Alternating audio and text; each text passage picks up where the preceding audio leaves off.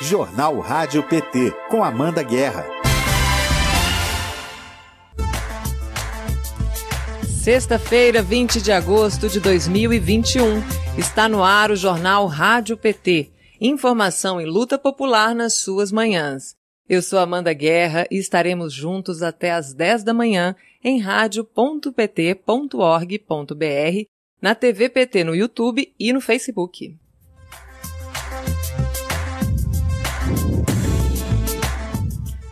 Hoje vamos ter um balanço da semana na Câmara e no Congresso, e o que será notícia hoje no portal do PT Nacional. Eu entrevisto o diretor da Escola de Formação do PT, Gilberto Carvalho.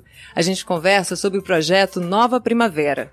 A gente vai saber quais são os rumos da CPI da Covid com o advogado e assessor do PT no Senado, Marcos Rogério. Tem mudança de tom com Benedita da Silva e tem Lula pelo Nordeste.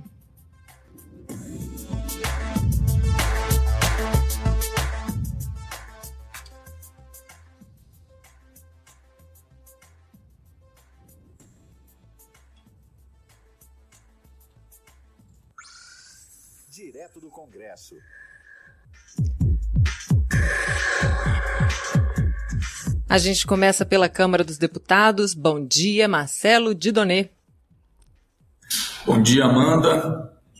O, o, ponto central da semana foi o Dia Nacional de Lutas contra a Reforma Administrativa. Né? Centenas de cidades mobilizadas com atos e paralisações de servidores públicos. Também teve ato em frente à Câmara e o recado foi dado. A PEC 32 é a legalização da política de terra arrasada no serviço público para apresentar a privatização depois como solução de um problema que, na verdade, foi criado pelo próprio governo Bolsonaro. Essa PEC 32 é para acabar com o hospital público, com o postinho aqui de saúde do bairro, com a escola pública, com a segurança pública, com a assistência social, com a ideia de esporte, lazer e cultura como direitos públicos, e por aí vai. Também tivemos a visita de uma delegação internacional de parlamentares, sindicalistas e lideranças indígenas da América Latina, Estados Unidos e Europa, preocupados com as posturas do Bolsonaro, as ameaças à democracia e com os retrocessos. Né? Reuniram-se aqui com a bancada do PT e da oposição na Câmara e vão seguir conversando com organizações e movimentos sociais brasileiros. Notícias boas. Com o voto do PT, a Câmara aprovou o projeto que incentiva a microgeração de energia. Foco é energia solar e a pessoa instala as placas de energia solar em casa, produz energia para si e o que exceder o consumo é injetado na rede de distribuição. Lembrando que isso tem tudo a ver com o governo do PT, né, que com Lula e Dilma turbinaram as energias limpas e renováveis, pensando no meio ambiente hoje e olhando para o futuro. Também com o voto do PT foi aprovada a inscrição automática de famílias de baixa renda que estão no cadastro único, na, nas regras da tarifa social de energia elétrica.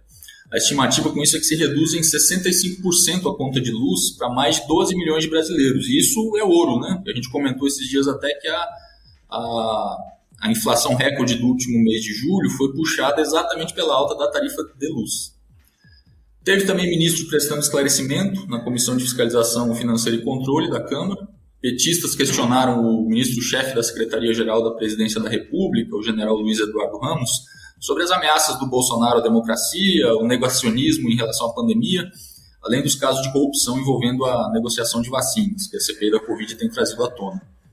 O general usou a tática vergonhosa aí da turma do Bolsonaro, né? Aquela coisa do não é bem assim, mas é assim mesmo, mas nem tanto, ficou enrolou, né? Ficou feio para ele. Rapidinho algumas agendas de comissões hoje. A Comissão de Direitos Humanos vai ter uma reunião do Observatório de Revisão Periódica Universal, no âmbito da Organização das Nações Unidas, com o tema Direito dos Povos Indígenas, às 10 horas. Comissão de Defesa dos Direitos da Mulher vai debater o estudo Visível e Invisível, a vitimização de mulheres no Brasil, logo mais 9 e meia. É um evento que é parte da programação do calendário Lilás, promovido pela Secretaria da Mulher da Câmara dos Deputados. A Comissão de Legislação Participativa debate hoje o marco legal para a política nacional da população em situação de rua, às 10 horas. Todas essas audiências podem ser acompanhadas pelo, pelo internauta por meio do E-Democracia, que é o sistema de participação online do site da Câmara dos Deputados. E a Comissão de Legislação Participativa, Amanda, está de aniversário, são 20 anos, e vai ter semana que vem uma programação especial que pode ser conferida na página do PT na Câmara. O saudoso senador petista Lauro Campos, aqui do DF, dizia que enquanto não conseguimos socializar o capital, os meios de produção, que socializemos então a democracia. E a CLP ajuda a cumprir essa função. O deputado Valdenor Pereira, do PT da Bahia, que é o atual presidente da comissão, disse o seguinte, aspas, a CLP é uma das portas de entrada da democracia porque possibilita a apresentação de ideias e propostas pela população. Queremos fazer uma reflexão sobre seu papel no parlamento e o sentido para a sociedade civil, discutir os avanços e ressaltar o que ainda é necessário fazer para aprimorar a participação popular no processo legislativo. Para terminar, o luto aqui na nossa estrela é uma homenagem ao companheiro Manuel da Conceição, líder camponês maranhense, fundador do Sindicato de Trabalhadores Rurais e do PT. Enfrentou condições e situações duríssimas, soube integrar sua vida à luta da classe trabalhadora e pelo socialismo. Não por acaso o luto aí não cobre todo o vermelho da estrela, porque sem dúvida ele não gostaria que a gente se paralisasse pela dor da perda dele. Ele ia querer que a gente seguisse na luta, animados pelo exemplo dele. De modo que eu dou um, um salve para os nossos internautas dizendo Manuel da Conceição presente. Obrigado. Presente, é isso aí. Obrigada, Marcelo. Bom dia, bom final de semana. A gente se vê segunda-feira.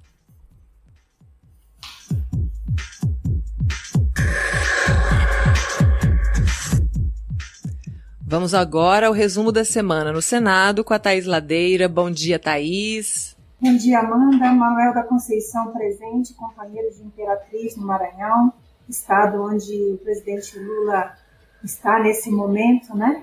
E certamente vai também fazer essa homenagem no dia de hoje, na sua agenda, ao grande companheiro Manuel da Conceição. Bom, Amanda, vou refletir aqui com vocês, porque daqui a pouquinho você recebe um especialista. Quem sou eu na fila do pão quando a gente tem Marcos Rogério participando do jornal, né? Nosso colega e advogado, especialista em CPI, Marcos Rogério, vai estar com a gente daqui a pouco.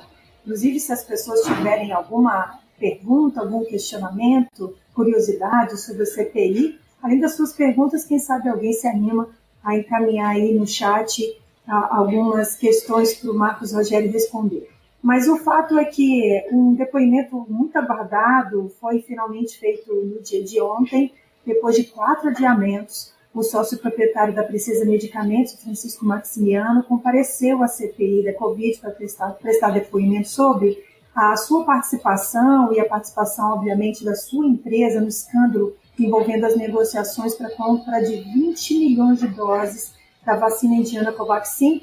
E só vamos lembrar, esse contrato, obviamente, ele não chegou a acontecer, mas ele custaria aos cofres públicos cerca de 1,6 bilhão de reais. E por incrível que pareça, Maximiano chegou ontem à comissão amparado por um habeas corpus concedido pelo Supremo Tribunal Federal, para não responder aquelas questões que o incriminariam e, obviamente, ficou em silêncio em praticamente todas as perguntas que foram feitas uma das poucas respondidas, curiosamente, Amanda, ele confirma que é, conhecia o, e conhece, obviamente, o líder do governo Bolsonaro na Câmara, o deputado federal Ricardo Barros, do Progressistas do Paraná.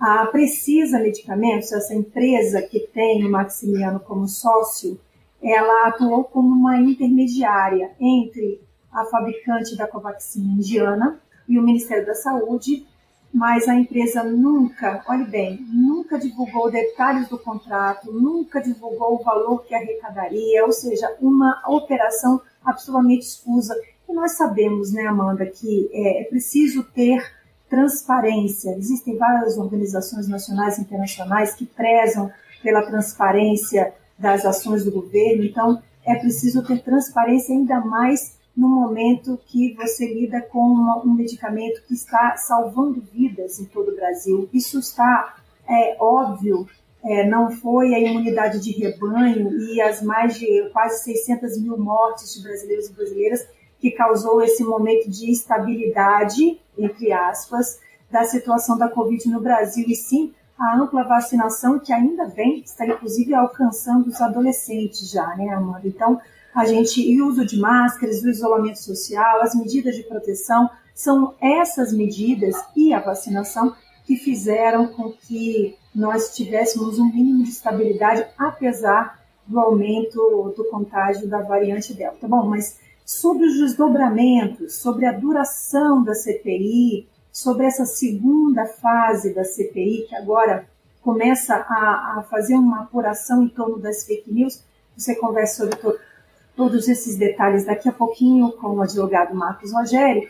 E antes de me despedir, eu quero informar que nem só de CPI vive Senado, vocês sabem, a, aquele projeto de lei de ajuda aos trabalhadores e trabalhadoras rurais, é, ele foi adiado para a próxima terça-feira, a gente já fica com ele no radar, como votação no Senado. É um projeto muito importante que contribui com essa população rural. E gostaria de lembrar também que chegou no Senado o PL 591, que quer privatizar os Correios.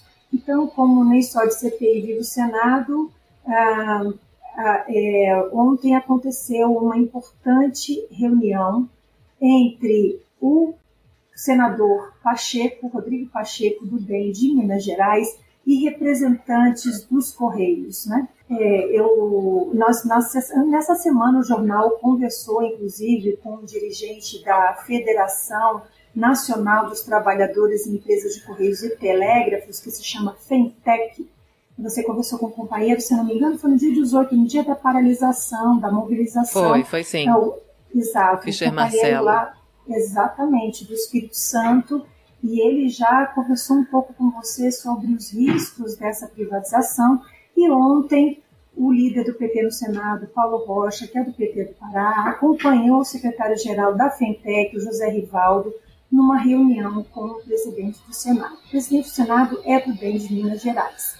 A reunião ela é importante porque no momento que os trabalhadores têm esse acesso ao presidente do Senado, é o presidente do Senado quem define se um determinado projeto vai direto ao plenário para ser votado, ou se ele vai passar pelas comissões, se ele vai receber audiências públicas para dialogar com a sociedade. Então, na verdade, os trabalhadores e trabalhadoras dos Correios, Amanda, querem o um máximo de tempo para poder conversar com os senadores e, principalmente, para poder alertar a sociedade dos riscos desse verdadeiro apagão postal, que foi uh, o, o, termo que o José Rivaldo utilizou ontem na reunião com o senador Rodrigo Pacheco, um apagão postal que esse país pode viver com a privatização, com a venda dos Correios, que é um patrimônio nacional. Então, Amanda, é bom saber que os mais de 90 mil trabalhadores e trabalhadoras dos Correios pelo Brasil inteiro vão se unir à bancada do PT no Senado e a toda a sua assessoria parlamentar está à disposição desses, dessa classe trabalhadora para proteger esse patrimônio nacional que são os Correios. Então, eu mais várias vezes aqui no jornal, dentro da minha participação ou não, nós vamos certamente ter que debater esse tema tão importante é, sobre a, a, tentativa de venda dos Correios. Então, é, com essa informação eu me despeço, desejo um bom final de semana para todos e todas. Aqui em Brasília está muito seco, está muito frio, bom, bom para passear durante o dia, mas bom para ficar embaixo dos cobertores à noite. Então, eu desejo que todo mundo continue se cuidando, usando máscaras e mantenha a distância e se cuidem muito até segunda-feira, Mando. Até segunda-feira, Thaís. Bom final de semana. Obrigada. O Fernando Brasil vai falar agora quais são os destaques do dia no portal do PT Nacional. Bom dia, Fernando. Bom dia, Amanda. Bom dia a todos que nos seguem aqui pela Rádio PT, pela TV PT, nas redes sociais do partido. Esses são os destaques dessa sexta-feira, 20. É, a gente continua acompanhando o giro do Lula pelo Nordeste, né? O Lula termina a agenda dele no estado do Maranhão nessa sexta-feira, agora às 10 da manhã. Ele tem um encontro com lideranças do, do PT e com movimentos sindicais e sociais. Ao meio-dia, ele concede entrevista coletiva junto com o governador Flávio Dino. Né? E nessa, na tarde de hoje ele chega a Fortaleza é, para encontros com lideranças políticas e movimentos sociais. Essa agenda deve durar até segunda-feira, dia 23.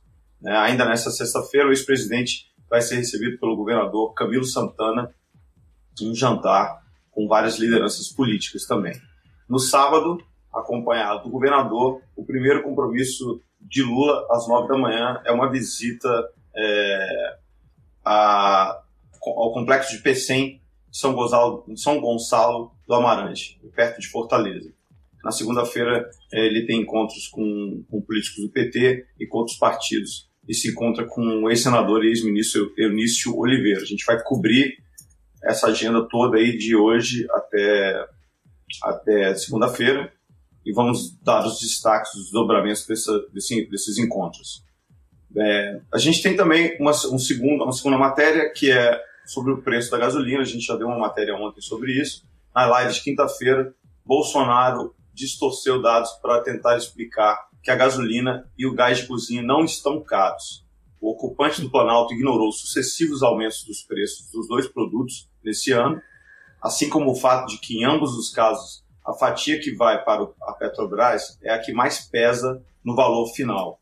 Então, a gente vai fazer uma matéria para explicar o que, que, de fato acontece com a composição desses preços, o peso de cada imposto e, mais uma vez, a dolarização, que é esse sistema aí sem pé nem cabeça que é utilizado pelo governo, uma vez que a Petrobras é autossuficiente na produção de petróleo.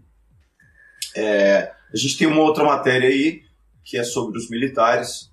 Pela primeira vez, mais da metade dos, dos brasileiros rejeita é, os militares no governo e na política, segundo uma pesquisa do Poder Data. É, segundo o Instituto, de abril para agosto, o grupo que, a, que acha a participação dos fardados nessas áreas, é, o grupo que acha ruim a participação dos fardados nessas áreas, é, subiu de 45% para 52%. Na mesma pesquisa, 29% dos brasileiros avaliam o trabalho das Forças Armadas como ruim ou péssimo. Em maio, o percentual era 18%. Então a gente vai lembrar também a participação do Eduardo Pazuello, do general Pazuello, no governo, e também das constantes ameaças à democracia é, feitas aí nos últimos, nos últimos, nos últimos meses, né, pelos, pelos militares, pelas Forças Armadas. Então, são os destaques dessa sexta-feira. É isso aí, Amanda. Bom dia, bom trabalho, bom fim de semana a todos. Não deixem de acompanhar essas e outras notícias no nosso portal, nossa agência de notícias do PT, pt.org.br. Muito obrigado. Obrigada, Fernando. Bom final de semana para você.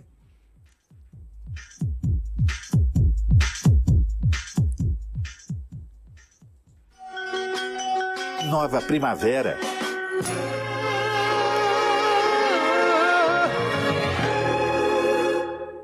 Nova Primavera é uma iniciativa da Secretaria Nacional de Formação do PT para promover educação política e organizar a luta partidária quem conversa com a gente hoje é o ex-ministro Gilberto Carvalho, que é diretor da Escola Nacional de Formação Política.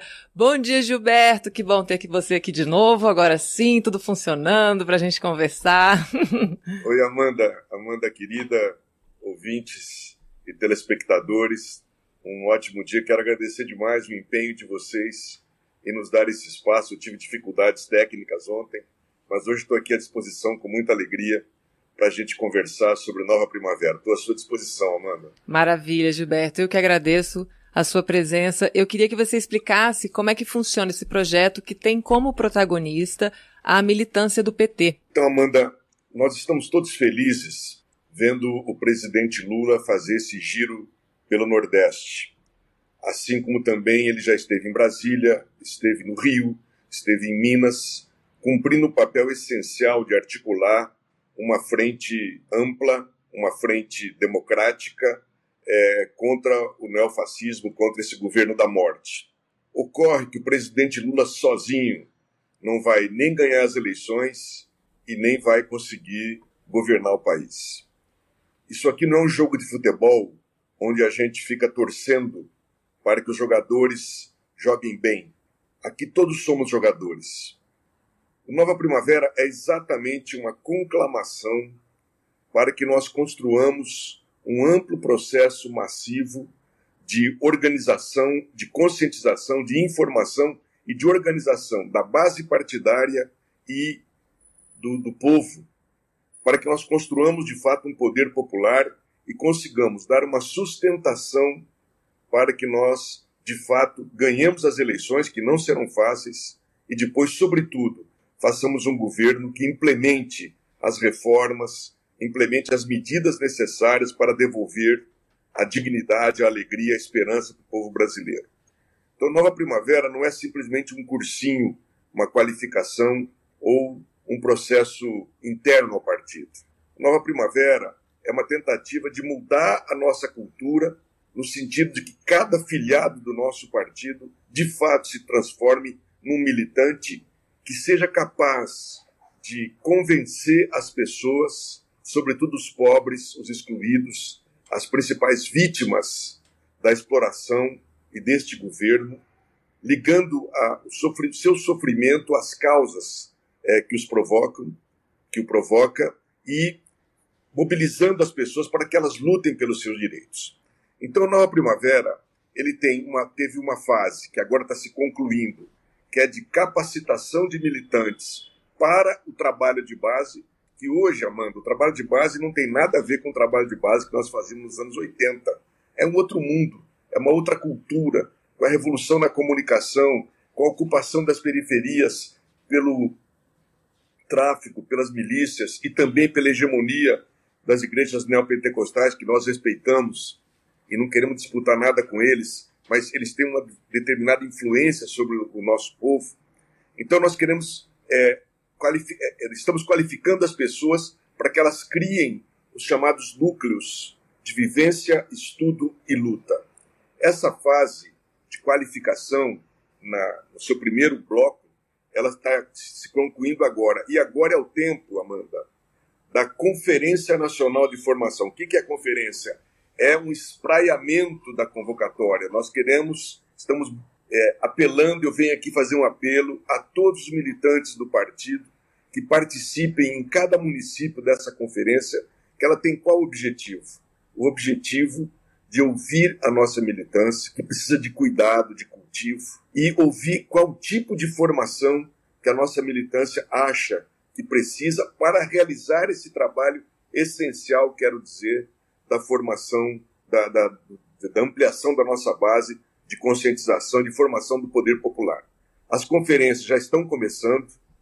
É, eu quero informar que nós acabamos de publicar o que nós estamos chamando do kit conferência, que é uma série de instrumentos que permitem a qualquer filiado realizar sua conferência, toda a instrução certinha, para o filiado realizar sua conferência no seu município, vá junto à sua direção municipal. Se ela não chamou a conferência, provoca o dirigente municipal, mostre para ele o quanto é importante realizar esse processo. E durante os meses de agosto, setembro, até meados de outubro, é o tempo das conferências municipais. Depois, teremos as conferências estaduais e, finalmente, a Conferência Nacional nos dias 26, 27 e 28 de novembro. O que, que nós esperamos? É criar no PT um grande movimento para que o tema da formação, da qualificação da nossa gente para esse trabalho de cuidado e cultivo do povo é, ganhe corpo e a direção nacional do partido, que já está convencida disso, a presidenta Gleisi nos dá um apoio total, assim como o presidente Lula.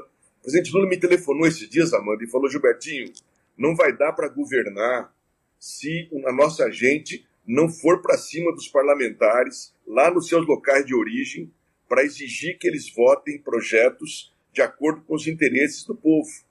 Eu, nós vamos precisar muito disso. Então, o nosso processo da nova primavera é isso. A gente quer florescer dentro do partido e no país todo essa, essa mentalidade nova de que se governa numa relação com o Congresso, com a Câmara, com o Senado, mas, sobretudo, numa relação com o povo, que precisa pressionar, precisa apoiar, precisa cobrar. Então, essa, essa é a essência da Nova Primavera. Nós estamos muito animados. Ontem mesmo eu participei de uma conferência da região do Maciço do Baturité e da região litorânea do Ceará. Cada estado já está é, realizando as conferências, está uma coisa muito bonita.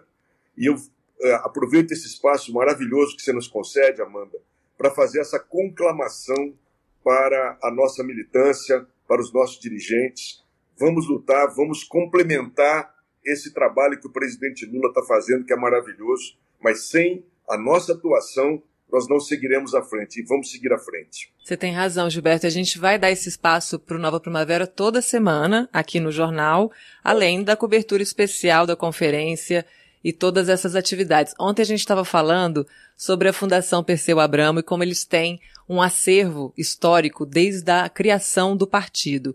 E aí eu estou lembrando disso agora e pensando, essa, essa, esse trabalho de base, né, de, de, de conversa, de diálogo direto com a população, de mobilização, é a gênese do partido, né? É o PT voltando para casa, né, Gilberto? Exatamente, minha querida, exatamente. O PT nasce como expressão dessa luta é, é, é, popular, da luta social, da militância, e depois nós, claro, por razões compreensíveis, nos tornamos uma grande instituição, tivemos que cuidar dos mandatos executivo e legislativo e tal, mas também nos burocratizamos e afastamos. Agora nós queremos retomar esse trabalho, porque definitivamente quem já viveu a experiência de governo como nós vivemos sabe, sem um povo organizado, sem um povo pressionando, sem um povo resistindo e apoiando, a gente não realiza as mudanças e reformas que o Brasil precisa para, como eu já disse, fazer justiça, é, construir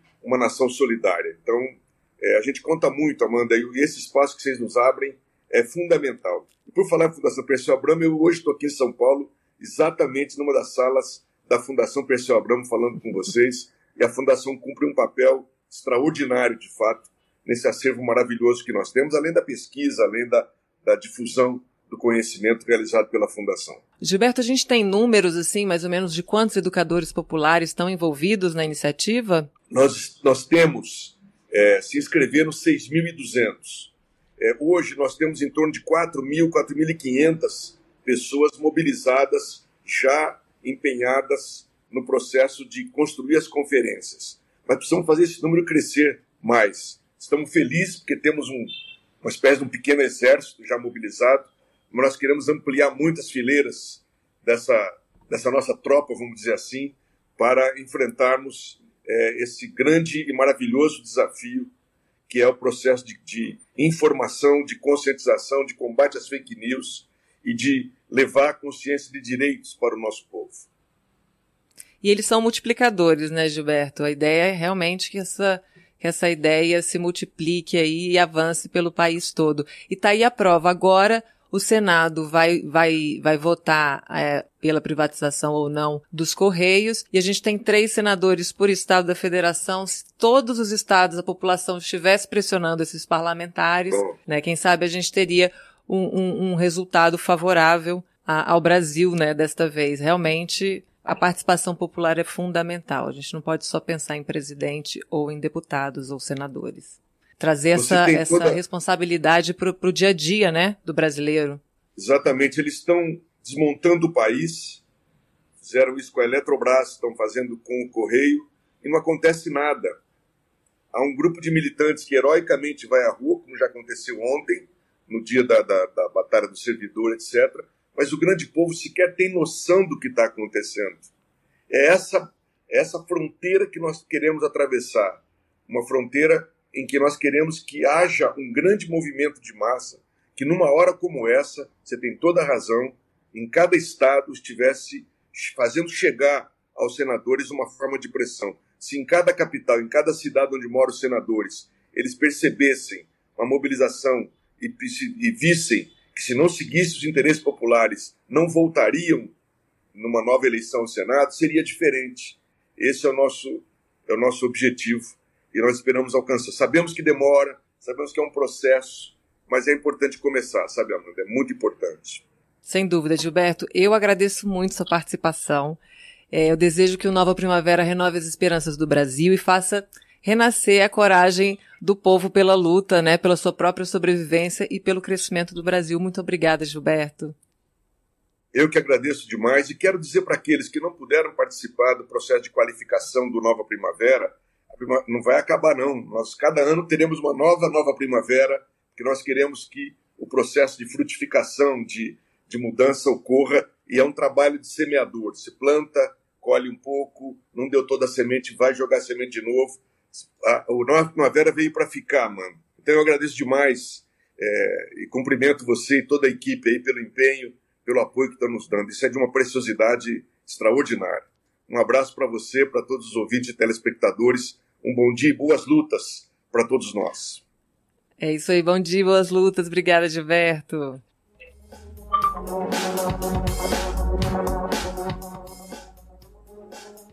Tá na hora do PT Informa. PT Informa. Lula tem ouvido das pessoas que ele representa a esperança de que o Brasil volte a ser um país justo, que olha para todos e todas e não se esquece dos mais pobres. A emoção não para desde que o ex-presidente chegou ao Nordeste para uma visita de 12 dias, que vai passar por seis estados. A chegada do ex-metalúrgico à presidência inaugurou uma nova forma de governar, que, como ele mesmo costuma explicar, inclui o povo no orçamento. Vamos ouvir. A primeira coisa para acabar com a miséria é colocar o pobre no orçamento da União, no orçamento da prefeitura, no orçamento do Estado. A segunda coisa é colocar o rico, o rico no imposto de renda. Um dos locais onde o ex-presidente ouviu ser a volta da esperança foi no assentamento Ernesto Che Guevara, no município de Moreno, em Pernambuco. As famílias de agricultores que vivem e produzem naquela terra não se esquecem do fundamental apoio que os governos de Lula e Dilma deram para a agricultura familiar no estado, por meio de iniciativas como o Programa de Aquisição de Alimentos, o Programa Nacional de Fortalecimento da Agricultura Familiar e a Assistência Técnica e Extensão Rural. Essas iniciativas implementadas em todo o país foram fundamentais para que o Brasil vencesse a fome. Outros programas como Minha Casa Minha Vida, Água para Todos e o Luz para Todos também são destaque. O Minha Casa Minha Vida, por exemplo, entregou 80.914 moradias no estado. Na saúde, UPAs e unidades básicas de saúde foram construídas com a ajuda das transferências do Fundo Nacional de Saúde para o Estado, que cresceram 58,94% entre 2010 e 2015. De Brasília, Thaisa Vitória para a Rádio PT. Vou aproveitar aqui e ler umas mensagens do nosso chat aqui. Gilberto Carvalho, se ele ainda estiver assistindo a gente, minha admiração sempre do Josi Negreiros, todo dia aqui com a gente. Obrigada aí pela companhia, Josi. José Luiz de Almeida, bom dia nação petista, razão do meu viver. Ai, que bonito. Viva a nova primavera. Saúde aos nossos líderes, muita força e proteção para nosso Lula. Saudações de São Vicente Gonzaguinha, São Paulo. Que legal. Josi Negreiros também aqui falando que é importantíssimo eleger o Congresso a nosso favor. É preciso mudar essa figuração. Chega de patrão, de agronegócio, de empresários, de milícias comandando o parlamento. Por favor, chega mesmo. A Cleusa Ramos diz sim, mobilizar esse povo de, de seguir a comunicação petista e de se inscrever nos canais. Verdade, Cleusa. Gente, vocês já mandaram o link do jornal hoje para os seus amigos pelo WhatsApp? Manda para todo mundo, manda naquele grupo da família, né? Já começa o dia fazendo confusão. Manda lá. Vamos todo mundo. o Lud, meu companheiro aqui de estúdio, adorou a confusão. Então chama todo mundo, vamos, vamos fazer esse trabalho aí coletivamente. Vamos para a entrevista?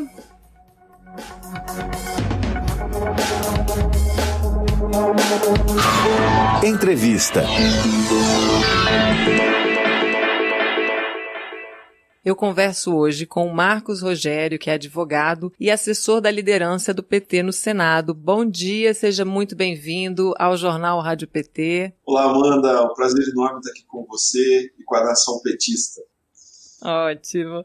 O assunto hoje é a CPI da Covid, que tem se tornado uma das mais importantes da história do Congresso Nacional. Vamos falar agora dos próximos passos, né, Marcos, da, da, dos trabalhos da comissão. As atividades começaram no final de abril, início de maio. A CPI ganhou uma segunda temporada que iria até novembro. Conta pra gente, ela pode ser encerrada antes desse tempo?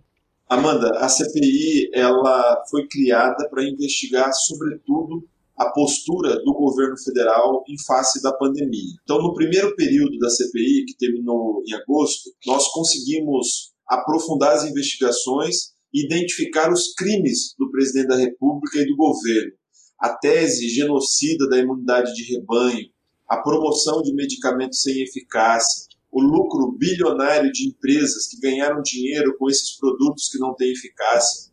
Então, a primeira etapa da CPI foi muito profunda e conseguiu é, identificar os crimes e os responsáveis. A segunda etapa, desde que foi apresentado o requerimento de provocação, é, sempre se disse que não se utilizaria o tempo todo.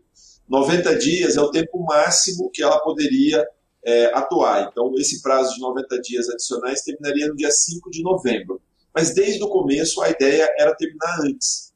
É, essa segunda etapa da CPI, ela serviu para aprofundar alguns, algumas linhas de investigação e fazer um desdobramento é, de alguns fatos novos. Por exemplo, o contrato é, de compra da vacina Covaxin do Ministério da Saúde com a indiana Bharat Biotech, mediado pela empresa Precisa. No primeiro período da CPI, a gente não conseguiu identificar profundamente o, a, as, as questões trazidas. E nessa segunda etapa, a gente conseguiu fechar a análise e nós conseguimos demonstrar ao Brasil que a, o contrato com a Precisa é um poço de corrupção. É, é, a, a, invoice, a nota fiscal apresentada era uma invoice falsificada, ah, pediu-se um pagamento antecipado de 45 milhões, o contrato não observou a lei de licitações, deram como garantia não uma fiança bancária, mas uma carta de, um, de, um, de uma empresa chamada Fibbank, que está enterrada em esquemas de corrupção. Enfim, a, a, segunda etapa foi muito importante para aprofundar essa, essas questões. Nós ainda vamos analisar um outro contrato é, cheio de questionamentos, é, um, um, contrato do Ministério da Saúde para distribuição de vacinas e de insumos, o, contrato com a empresa VTC Log, faremos a, a oitiva desta, desta empresa. Também a, analisaremos a história de uma outra empresa que intermediou a compra de vacinas, agora com o laboratório indiano, é, chinês, o CanSino, que é a empresa Belcher, lá do Paraná, e essa empresa também é, eivada de corrupção, tanto que a, a, a farmacêutica Cancino cancelou o contrato com ela, e, e, a Precisa e a Belcher são relacionadas com o líder do governo Bolsonaro na Câmara. Então, nós precisamos aprofundar a investigação sobre esse tema ainda. Tem, teremos ainda é, algumas sessões para investigar os hospitais federais no Rio de Janeiro, que vamos lembrar, o governador Wilson Witzel disse que esses hospitais têm dono, então, há suspeitas de que haja um esquema de corrupção muito intrincado nesses hospitais federais, é, alimentando o sistema político. Enfim, Amanda, ah, essas, essa, essas oitivas que se, se darão a partir da semana que vem, vêm exatamente para fechar essas linhas investigativas. Então, tem uma previsão aí é, de que a CPI termine em meados de setembro. Talvez é, as oitivas sigam até mais ou menos 15, 20 de setembro, aí nós teremos um prazo para o relator fazer o seu relatório e então votar o relatório final.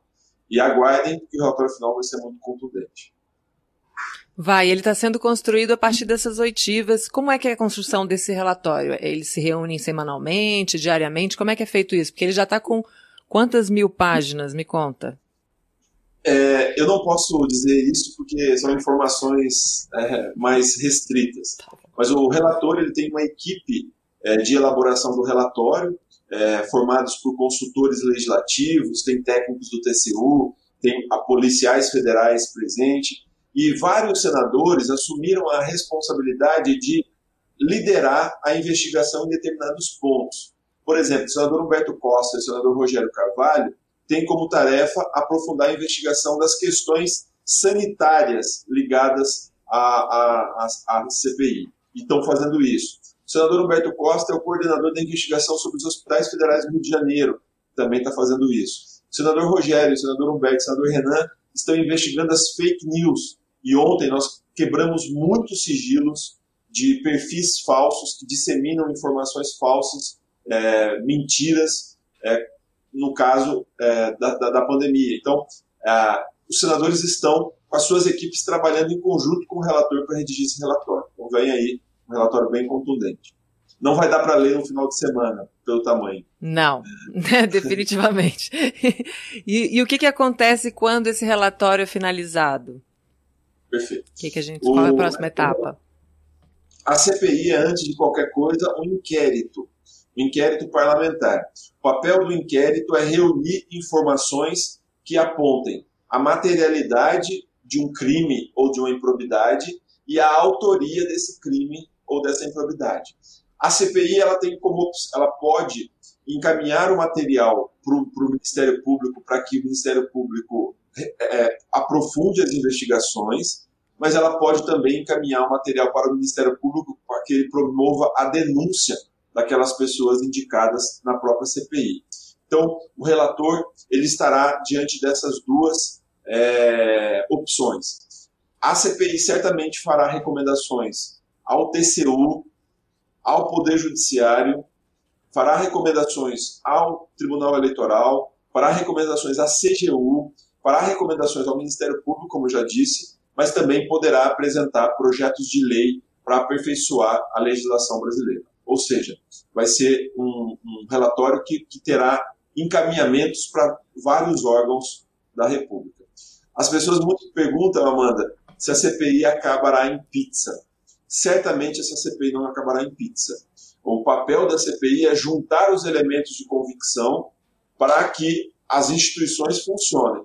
No final dos trabalhos, a CPI não vai prender ninguém, porque não é ela que prende, mas ela vai reunir material suficiente para que o Ministério Público e a Justiça tomem essas providências, já que muitos crimes foram cometidos e as pessoas precisam ser responsabilizadas por isso.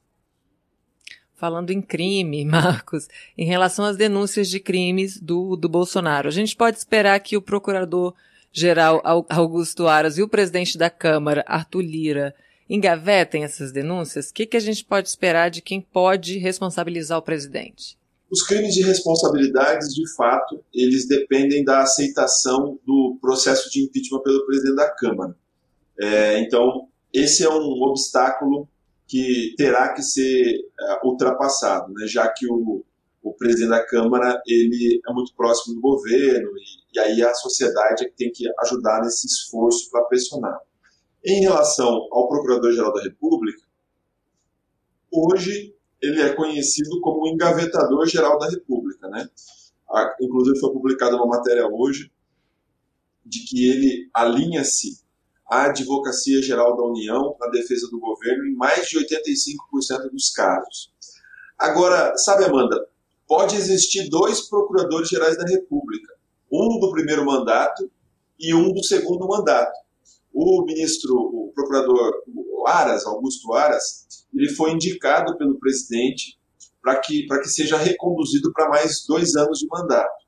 E a sabatina dele vai acontecer terça-feira agora, no Senado, na CCJ. Ele certamente vai ser cobrado por essas omissões todas. É, uma vez nomeado, ele pode ter uma postura um pouco diferente da que tem tido atualmente, mas hoje o, o procurador é realmente é, vexatória a atuação dele. Imagine você, Amanda, que a assistente número um dele lá, a subprocuradora Lindora Araújo, ela teve a coragem de dizer que o presidente da República caminhar por entre as pessoas sem máscara não constituía um delito penal, mesmo que o Código Penal esteja lá grafado de forma explícita sobre o tema.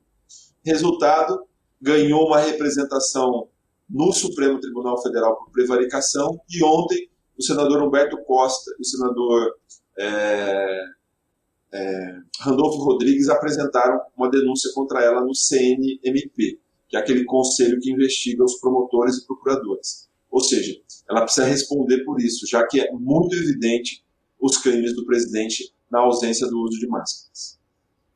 Que turma, hein? Gente, eu conversei com o Marcos Rogério, assessor parlamentar do Senado, do PT do Senado, advogado especialista na CPI da Covid. Muito obrigada pela sua participação. Um bom dia e bom final de semana. Obrigado, Amanda, pelo convite. Só para finalizar mesmo, essa talvez ah. seja a CPI mais importante da história do parlamento brasileiro. Que as outras CPIs lidam com dinheiro, com corrupção, e isso é muito, muito importante. Mas essa CPI lida com vidas, né? o Brasil poderia ter tido mais de 300 mil pessoas que morreram poderiam estar vivas se nós adotássemos o protocolo correto. E isso não aconteceu. E os responsáveis por esse genocídio têm que ser responsabilizados. Um abraço grande a você e a todos os petistas e petistas que nos acompanham pela Rádio PT. Obrigada.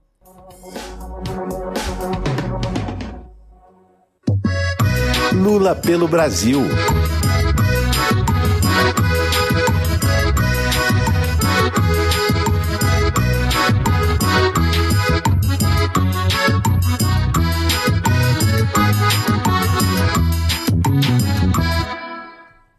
Nós estamos avaliando a viagem muito positiva. Ela está cumprindo todos os objetivos que nós nos propusemos. Do presidente Lula encontrar com diversas forças políticas aqui do Nordeste, movimentos sociais, populares, sindical, conversar com as pessoas sobre esse momento difícil por qual passa o Brasil e fazendo algumas agendas que são importantes para mostrar para o povo brasileiro o que é que realmente importa nesse momento. Por exemplo, a saúde. O presidente Lula foi visitar, tanto no Piauí como agora aqui é, em São Luís, é, unidades de saúde. Lá no Piauí, o Centro de Recuperação da Covid, aqui um hospital em construção. Participou também de uma vacinação, uma campanha de vacinação dos operários de, desse hospital, mostrando que tanto a vacinação como o fortalecimento do SUS, da saúde, do cuidado das pessoas é o que realmente importa. Fizemos aqui em São Luís uma atividade importante com os indígenas, é um, um projeto de lei que o, que o governador Flávio Dino mandou para a Assembleia de proteção aos direitos dos povos indígenas, mostrando também que os povos originários precisam contar com apoio, a proteção, o fortalecimento. Agora vamos visitar uma escola é, falando da educação. Então o presidente Lula tem procurado mostrar para o Brasil nessas agendas o que é a pauta do povo brasileiro. Que não é essa pauta fake que está sendo feita hoje pelo, pelo Bolsonaro, de voto impresso, é, de golpe, de autoritarismo que ele quer impor à sociedade. Nosso povo está sofrendo, nosso povo precisa de saúde, nosso povo precisa de renda, nosso povo precisa de emprego. Então é isso que o presidente Lula quer mostrar.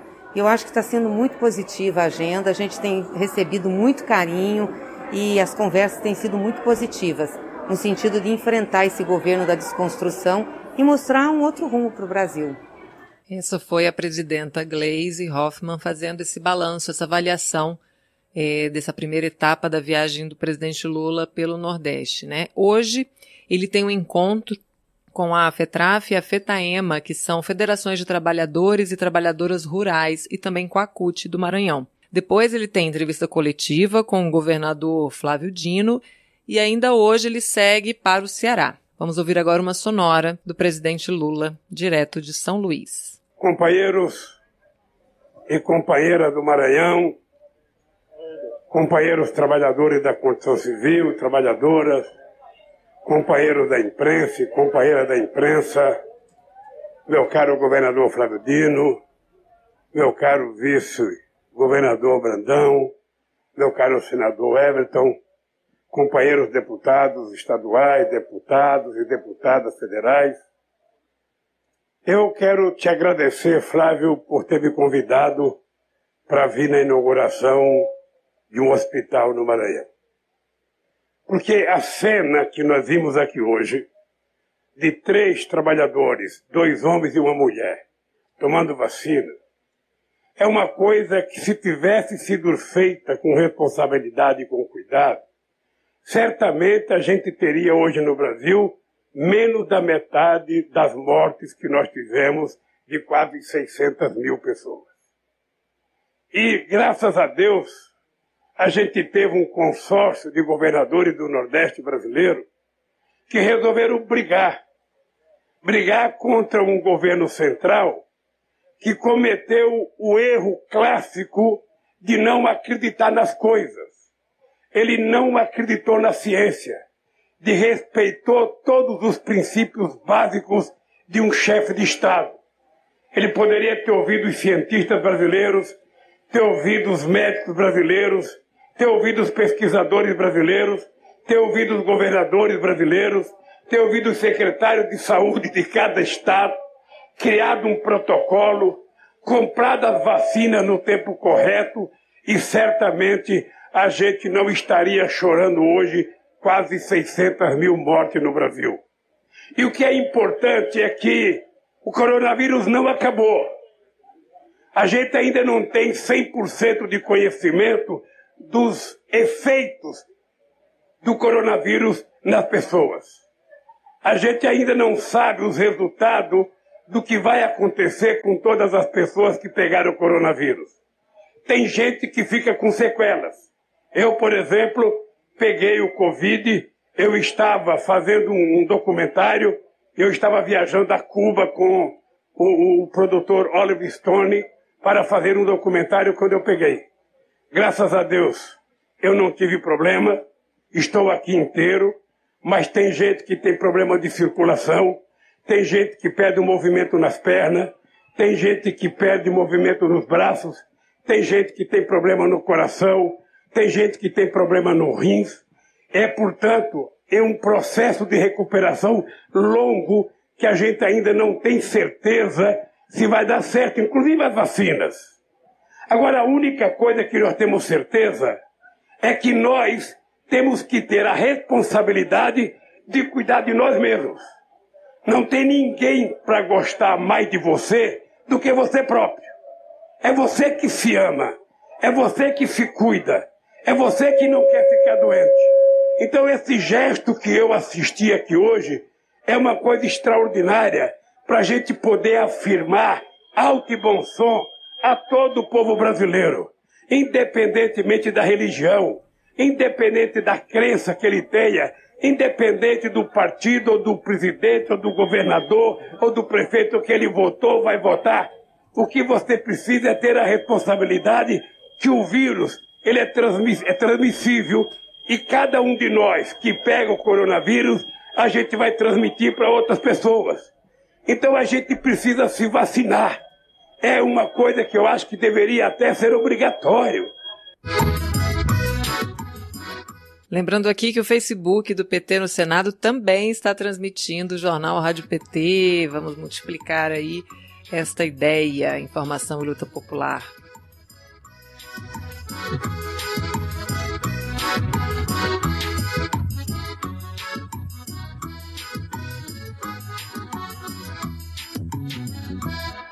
No programa Elas por Elas desta sexta-feira, você vai acompanhar a segunda parte da aula Projeto Democrático para o País da presidenta Dilma Rousseff. No quadro Mulheres na Política, a vereadora Macaé Evaristo conta um pouco de seu trabalho na Câmara Municipal de Belo Horizonte. Na coluna Direito Delas, a economista Marilane Teixeira fala sobre os quatro anos da reforma trabalhista. Eu espero você às 16 horas na TV PT e aqui na Rádio PT. Acompanhe o TV Elas por Elas de segunda a sexta-feira às 4 horas da tarde. Todo sábado às 11 da manhã você confere a reprise dos melhores momentos da semana pela TV e pela Rádio PT. A gente confere agora um trechinho do programa Mudança de Tom, que é apresentado pelo jornalista Fernando Rosa. Vamos acompanhar.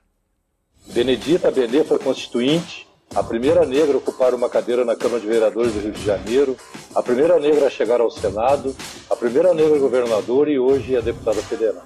Deputada Benedita, até chegar no seu primeiro cargo na Câmara de Vereadores, quem te ajudou a entender que esse lugar também te pertencia? Lata d'água na cabeça, lá vai Maria, vai Maria. É assim que começou.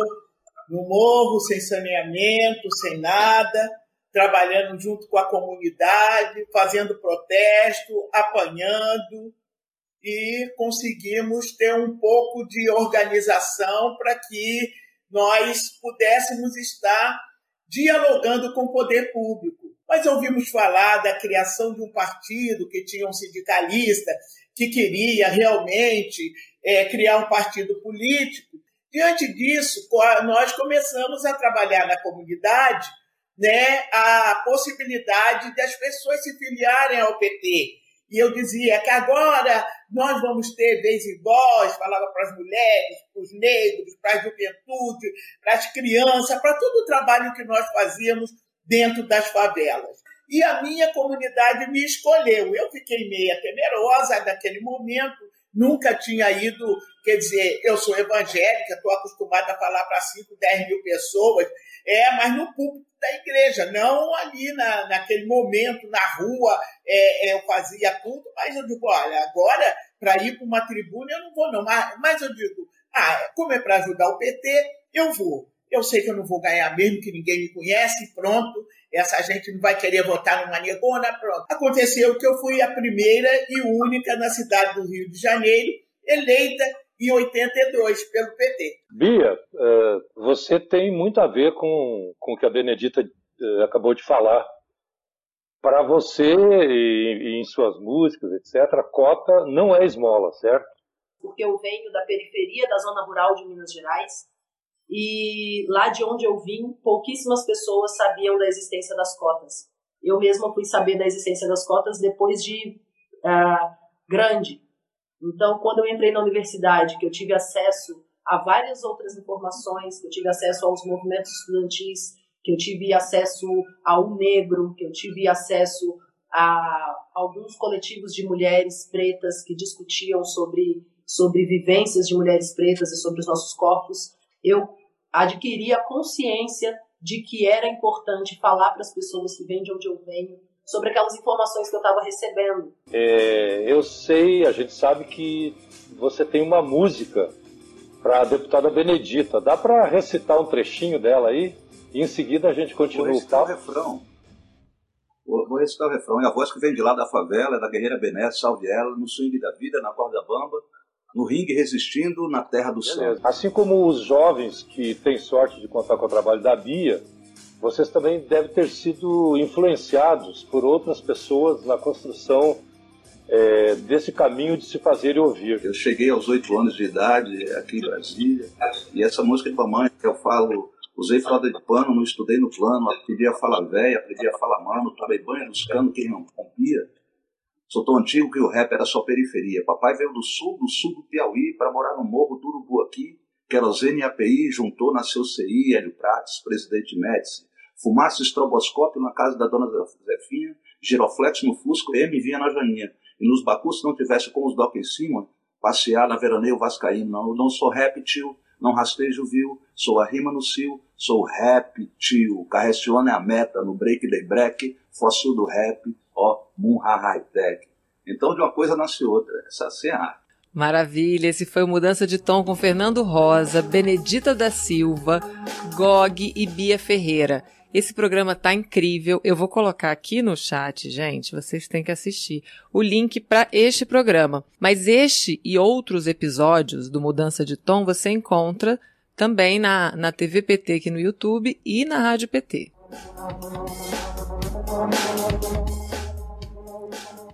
A gente vai ouvir agora um trecho, mais um trecho do livro Memorial da Verdade, que é esse que eu vou mostrar para vocês, que é o livro que reúne todas as acusações, toda a campanha difamatória contra o presidente Lula e como a defesa atuou para absolvê-lo. Está na voz da jurista e assessora do PT no Senado, Tânia Oliveira. Vamos ouvir. Muito além do triplex. As duas grandes mentiras da Lava Jato e da mídia que envenenaram o Brasil. A Lava Jato sempre soube que o triplex do Guarujá nunca foi comprado, doado, emprestado nem vendido a Lula. Pertencia ao AS, que ainda por cima deu o imóvel em garantia de um empréstimo da Caixa Econômica Federal. E isso está provado nos autos do processo. Os advogados de Lula também provaram ser falso que Odebrecht tenha destinado 700 mil reais para pagar obras do sítio de Atibaia, que também nunca foi de Lula. O dinheiro foi depositado para um ex-diretor da própria Odebrecht. Isso também está nos autos. O próprio Sérgio Moro teve que reconhecer, na sentença do triplex, que Lula não recebeu recursos desviados de contratos da Petrobras. Ele sempre soube também que o ex-presidente Lula nunca assinou qualquer ato ilegal ou de corrupção. Por isso, na sentença absurda do triplex, Moro condenou Lula por atos indeterminados, ou seja, condenou sem apontar o que Lula teria feito de errado. Essas e outras farsas da Lava Jato, como a de que o Instituto Lula teria recebido doações ou até uma nova sede, que nunca existiu, parecem até pequenas diante da maior de todas as mentiras desses processos, a de que o PT seria uma organização criminosa, comandada por Lula, e que seu governo quebrou o país. Ao contrário, são as respeito de errado. Essas e outras farsas da Lava Jato, como a de que o Instituto Lula teria recebido doações ou até uma nova sede, que nunca existiu, parecem até pequenas diante da maior de todas as mentiras desses processos, a de que o PT seria uma organização criminosa, comandada por Lula, e que seu governo quebrou o país. Ao contrário, são as reservas internacionais de mais de 340 bilhões de dólares deixados pelos governos do PT, além de políticas sociais para os mais pobres, como Bolsa Família e o reforço do SUS, que têm evitado uma catástrofe ainda maior no país desgovernado de Jair Bolsonaro e seu ministro destruidor da economia, Paulo Guedes.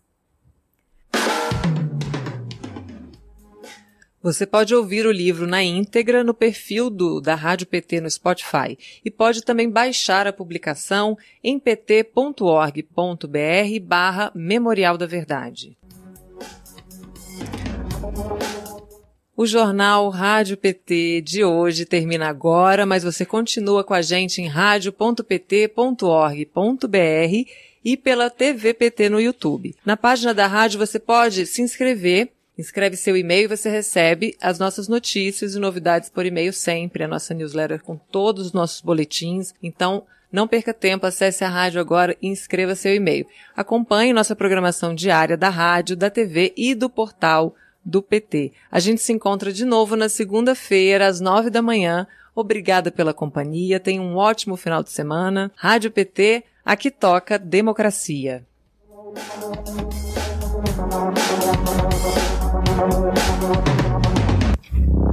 Rádio PT. Aqui toca democracia.